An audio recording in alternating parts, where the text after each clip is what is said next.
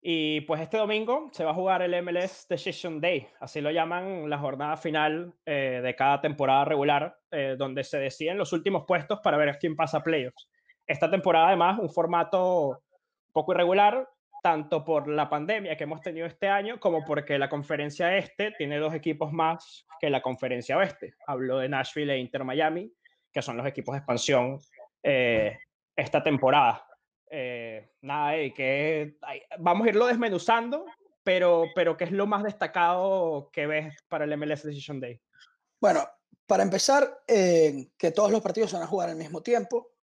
Eh, si no me equivoco, se van a jugar a las tres y media hora de Miami.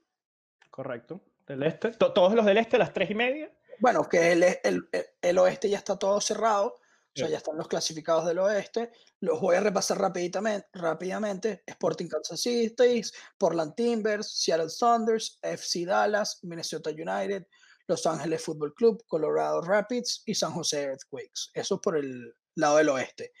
El tema está en el lado del este, porque hay dos puestos disponibles para cinco equipos. Está bueno eso, eso está bueno. Y eso es lo que se juega en el MLS Decision Day.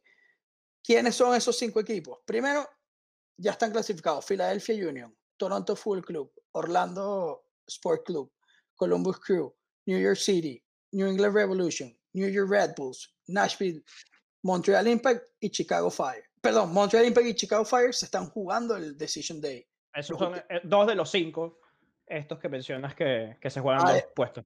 Además, Atlanta United, Inter Miami y DC United.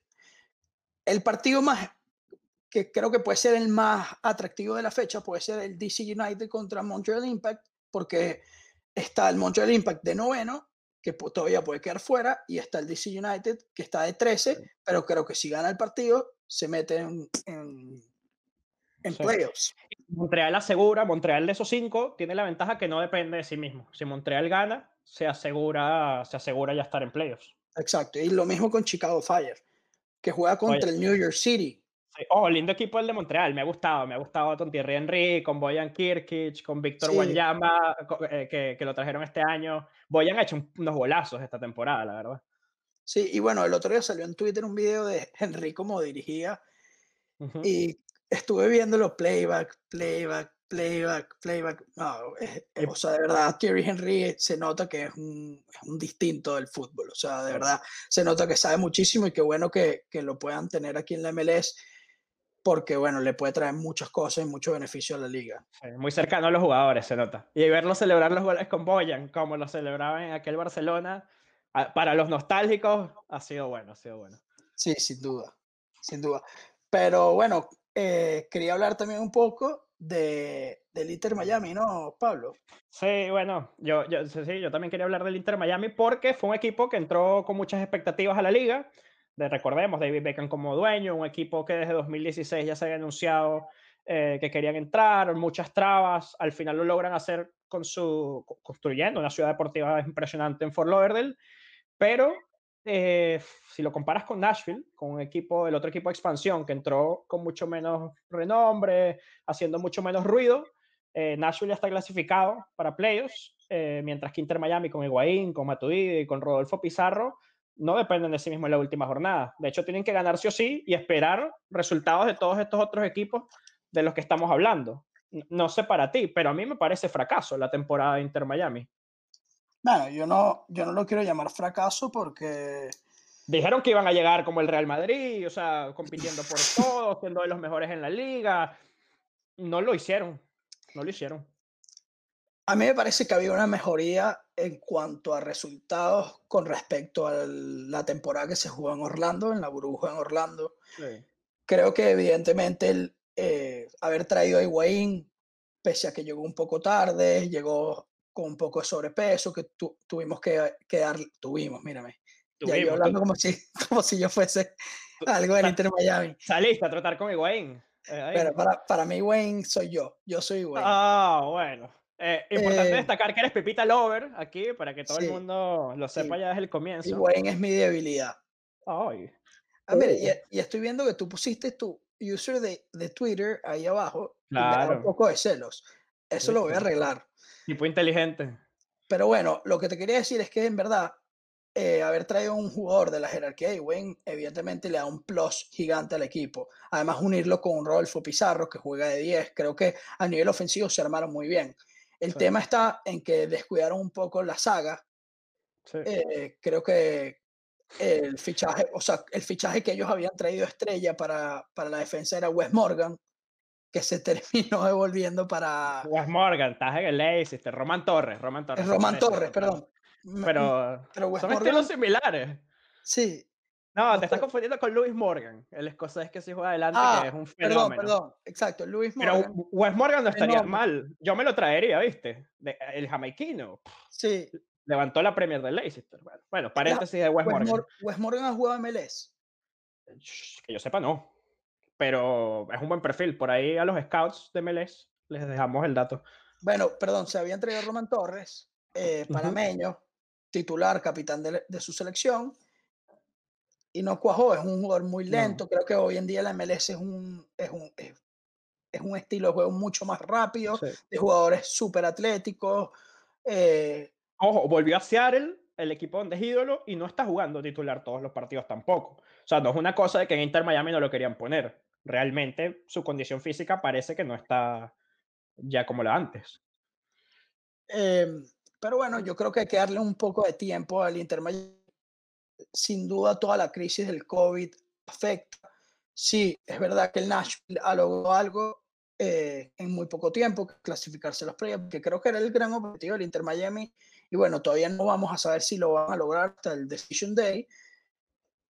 Pero, o sea, en, estas circunstancias tan difíciles de, del fútbol, de la economía mundial, de, todo lo que está, de lo que estamos viviendo como mundo, creo que exigirle a una compañía, porque al final los equipos de fútbol son compañías que tengan eh, success, que tengan éxito bajo estas circunstancias es muy difícil. O sea, porque por ejemplo, eh, capaz el Inter Miami tenía un proyecto a nivel económico donde iban a traer más jugadores, donde iban a invertir el dinero en, tal lugar y no, no lo han podido hacer por, por el límite que, que, que les traza la crisis. O sea, la crisis que, no sé. Eh, por ejemplo, lo vemos en España. O sea, en España, en otros, hay muchos equipos que no han logrado terminar de. El Barcelona, el mismo Barcelona. El Barcelona Pero los dueños del Inter Miami no son los del Barcelona ni los de los equipos en España. Los del Inter Miami, esa gente vive en una dimensión paralela. Esa gente el dinero lo tiene igual. Y de hecho lo demostraron. Igual trajeron a Higuaín, jugador mejor pagado de la liga en plena pandemia. El problema es que adelante en el equipo son un Ferrari, me recuerdan el meme ese que ha salido muchas veces, que el equipo adelante es un Ferrari y luego la parte de atrás es un Volkswagen escarabajo del año 60 que va a ir eh, pistoneando como puede. Eso es lo que pasa. Y luego ahí entra la planeación de la plantilla. Que, que Paul McDonald es un crack, es un fenómeno, lo hizo con Atlanta. Pero en Inter Miami, cuando, ya en retrospectiva, viendo toda la temporada, no fue tan exitoso como lo fue en Atlanta, ni mucho menos. Eh, y, honestamente, traer a esos grandes jugadores no es muy difícil. Todo el mundo conoce a los grandes jugadores, a Matuidi Higuaín. Donde estaba, donde tenía que ser bueno Paul McDonald, era, era completando la plantilla justamente con los jugadores locales, que sí lo intentó hacer. Trajo muchos norteamericanos a jugar defensa, pero no han dado tantos resultados. Y al, final, y al final los que están jugando defensa no son, no son no, Nicolás Fegali y González Pires, pero al final, sobre todo los laterales, ha tenido que improvisar mucho el fichaje de González Pérez me pareció un fichaje de alta envergadura. O sea, González Pérez fue campeón del MLS con el Atlanta United y tiene buen currículum, o sea, para, para, jugar aquí en Norteamérica. Eh, cuéntame de Macún. Macún, Macún también fue, Macún, venezolano que juega en el Inter Miami. Sí, fue, fue, el primer fichaje, de hecho, del Inter Miami. Eh, generó muchas expectativas. Eh, pero el, el, coronavirus, si alguien se lo vio mal por el coronavirus, fue Cristian Macón esta temporada. ¿Por qué? Porque lo sufrió eh, el virus y por eso no pudo jugar MLS back y después le dejó muchas secuelas físicas en la parte respiratoria que, que, dicen que por eso le tomó mucho tiempo recuperar el nivel físico. Eh, lo bajaron en algún momento a jugar con el filial de Inter Miami, con Fort del CF, recuperó los minutos y ahora ante el último partido que estuvo expulsado eh, Pires, Pires y Figal estuvo, está lesionado, pues le ha tocado jugar a Macón. Y el último partido yo lo vi muy bien, pero, pero sí es verdad que no sé, si esperaba que tuviera más protagonismo el equipo. ahora, ahora machando un poco con el tema del, del anterior, ¿tú crees que Cristian Macún hoy en día tiene un nivel para estar en la selección o no? No, está años luz de la selección venezolana, Cristian Macún. Me parece. Y eso que nos faltan como centrales. Ojo, está más cerca de llegar como central que llegar como mediocampista. Como mediocampista ah, bueno, sin duda. Bueno, pero, pero Macún está jugando central en Inter. Sí, sí, está, está, jugando central. Está jugando central. Y, y, eh, y, en las inferiores de Venezuela también jugaba central, ¿no? Sí, sí. En algún momento jugó de 5, en la Juventus también jugaba a veces de 5. Puede jugar las dos, que es importante, pero su mejor posición creo que es central, sin duda. Eh, pero le falta, le falta por lo menos una temporada de regularidad a buen nivel para ser considerado para la selección, sin duda. Ok, y bueno, y me parece que la superestrella del Inter es Lewis Morgan, ¿no? Ha sido como el, el la revelación eh, de este equipo que, que probablemente con los nombres que tiene, nadie hubiese imaginado que, que un chamo eh, del norte de Irlanda, ¿correcto? Sí, sí, un, un, chamito de Glasgow. Come empanaditas y arepas ahí en Glasgow el, el panita Luis. Eh, no, sí, es un fenómeno. Y fue un pelotazo además que lo trajeran por eso mismo, porque ya estaba jugando en el Celtic, era un jugador importante allá. Normalmente el paso natural es que fuera ya a la Premier o, por lo menos a la Championship y optó por venir al Inter Miami. Seguramente... mi pregunta, ¿él es ficha del Inter Miami o está cedido por el Celtic?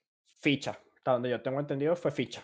Este, hay que ver igual los porcentajes de ficha, porque eso no lo sé. Sí, claro. Eh. Mira, entonces, eh, para ti, ¿quién es campeón de MLS? Eh, ya metiéndonos en playoffs, yo creo que el Inter Miami así se meta, no, no pinta para campeón, pero, pero tú, de ambas conferencias, a cuál ves como el mejor equipo, considerando que el AFC, por ejemplo, ya tiene a Carlos Vela, que no lo tuvo en gran parte de la temporada. Sí, yo, creo, yo creo que el AFC es muy, o sea, es candidato sin duda por Carlos Vela, porque creo que es uno de los mejores equipos de, de la liga y bueno, obviamente ahora contar con Carlos Vela, que creo que es la, una de las superestrellas que tiene este, este torneo, le da un, un plus, evidentemente. Pero también me gusta lo que viene haciendo el Philadelphia Union, que es un equipo calladito, que está haciendo el trabajo, que eh, también en el, en el, torneo en Orlando le fue muy bien. Eh, o sea, creo que los dos tienen, tienen méritos. Siempre, o sea, siempre hay que nombrar a los equipos como el Toronto, como el Columbus. Sí, pero no, no, quédate con dos. Ya, ya dijiste ahí la final. ya escogiste uno del este y uno del oeste. Sí, esos dos yo creo que son los más fuertes. Parece bien. Yo en el este tengo que ir contigo. A mí Philadelphia Union me parece un equipo, además con muchísimo, han trabajado la cantera, además es un equipo que ha trabajado a largo plazo. Hace cinco años no estaban donde querían estar, pero ya tenían un plan para donde querían estar hoy y lo han, y lo han cumplido eh, paso por paso. Eh, tienen grandísimos jugadores, entre ellos Brendan Aronson, que, que, se va a ir al Salzburg ya cuando se acabe la temporada. Eh, y creo que, creo que jugadores así le van a dar un plus. Yo en el este me quedo con Filadelfia. Y en el oeste me voy a ir con Portland, con el Portland de Gio Savarese, de Diego Valeri, porque ha estado muy bien toda la temporada. Eh, recordemos que ganó MLS is back, pero también porque es un equipo que sabe jugar esas instancias. Eh, el AFC justamente lo que ha tenido es mucha dinamita, pero cuando llegan los momentos claves se ha caído. Eh, Portland más bien tiene experiencia en estas en playoffs antes de que llegara Gio Savarese. Gio Savarese ya sabemos el currículum que tiene en, que tuvo en el New York Cosmos, todo lo que ganó y estando en Portland también ha estado muy bien. Así que para mí esa, esa va a ser la final, Filadelfia-Portland. Y Giovanni Savarese, Giovanni, perdón que te interrumpa. No, no, dime. Savarese puede ser catalogado uno de los mejores directores técnicos del fútbol norteamericano de hoy en día, ¿no? Sí, sí, totalmente, totalmente. Ya, para mí ya, está, ya se siente con los Bruce Arena, que tienen muchísimos años, pero, pero eso, más los años que el presente. Eh, Bob Bradley quizás está un escalón por arriba. Bob Bradley me parece un genio con el AFC, pero, pero Gio Savarese sin duda está ahí ya en, los entrenadores más top de toda Norteamérica. Y te digo, y entre los venezolanos. O sea, hablábamos de Rafael Dudamel, que parece que hay rumores que puede ir a la U Católica, César Farías, que está dirigiendo en Bolivia, eh, pero, pero Savarese está al mismo nivel, cuidado, sino más. Y te digo por el tema de la regularidad también. Eh, y, y, además digamos, hemos podido seguir su trabajo cerca aquí en Estados Unidos y es un tipo muy metódico, eh, muy, trabajador. se está reinventando todo el tiempo, cambia formaciones, es muy dado a la tecnología, e, es un tipo fantástico y, y te lo decía antes de, antes de entrar al aire, para mí no hay forma de que yo Sabarese no sea entrenador de Venezuela. Si no llega a ser entrenador es porque no se piensan en los intereses deportivos. ¿Tú crees que sin duda es el entrenador que viene justo después de José Peseiro? No sé si después, no sé si justo después, porque hay que ver cuánto dura Peseiro, o sea, si Peseiro se va mañana, porque todavía parece que no le han pagado, eh, no, no, no creo que Sabarese deba dejar a Portland ya para irse a, dirigir a ese desastre que tenemos todavía en, en, Venezuela. Eh, creo que tiene que priorizar su carrera, pero justamente al ser un tipo que está en sus 40 años y sabemos lo larga que es la carrera de entrenador, en algún momento en los próximos en los próximos 10 años, tampoco creo irme demasiado, en los próximos 10 años yo creo que Dios Sabarese se va a dirigir a la selección de Venezuela. Esto queda aquí grabado y lo buscaremos y nos haremos virales y famosos y todo fino. Bueno, ojalá, ojalá así sea porque sé lo que puede lograr Sabarese en una selección como la venezolana y sobre todo, sobre todo con la experiencia que tiene. O sea, creo que, creo que no tenemos ningún entrenador tan ganador en, fuera de Venezuela como él. Y sabes que ella está acostumbrado a que las cosas funcionen, que es algo que en Latinoamérica la gente no está acostumbrada. Claro. Él, él, no va a tolerar que un jefe de prensa publique mal una nota de prensa, por ejemplo, además que ha trabajado en medio. o, que vayan a quedarse en un hotel y el hotel no le funciona el aire acondicionado. Claro. Que la cancha no esté en las condiciones. O sea, es un tipo que va a estar encima de todo eso. El tema es que, bueno, cuando tienes entrenadores así que exigen mucho, eh, tienes que tener una federación que, que esté dispuesta a, proveer. Ah, Pero bueno, esto es un tema para, para otro momento. voy a llorar, ya vengo. Dame un segundo. Em, ah. Pero sí, va a estar muy bueno el Decision Day del MLS. Sí, sí. Em, la verdad, los invitamos a todos, como dijiste en la oeste, eh, parece ya es muy, Es muy americano vender esto como, como el Decision Day, ¿no? Ahora que, estamos en época de elecciones, ahora que estamos en época de elecciones, es como que, como que Elections Day. Venimos del Election Day, sí, sí, sí. Y el, el ¿cómo es? El, el Rivalry Weekend, cuando juegan todos los clásicos, se juegan todos los clásicos el mismo fin de semana y, y bueno, nada, saben hacer dinero. bueno, al final para eso es el fútbol. Para nosotros el Decision Day East, porque en el West poco Está que decidido. Y nada, yo quería mencionar además tres, eh, tres joyas, además que ha dejado esta temporada de MLS. Hay muchísimas y las voy a ir compartiendo muchas a lo largo de los programas, pero me quería quedar con tres. Con Daryl Dyke, que ha sido un jugador fantástico, se ha hecho con, el, con eh, la posición de centro delantero en Orlando City, 20 eh, años nada más, yo creo que es cuestión de tiempo para que lo convoquen a la selección de Estados Unidos. Y los otros dos de Filadelfia, Brendan Aronson, lo mencionaba anteriormente, ya firmado por el Salzburgo, 20 años y, y Mark McKenzie, correcto, de 21 años, un central eh, también increíble y, no ha firmado todavía por un equipo europeo, pero no creo que juegue la temporada que viene en MLS, eh, siendo sincero. ¿Puedo agregar uno? Por favor. Que ya lo hemos mencionado. ¿Cuál, cuál, cuál? Cristian Cáceres Jr. Ah, ese es un fenómeno. Siempre está están los. Bueno, a, mí, ajá, eso es lo que íbamos quería comentar, que siempre está como en, en la parte de, marketing del club. O sea, se nota que lo están mercadeando porque saben que es una futura estrella y en algún momento lo quieren vender.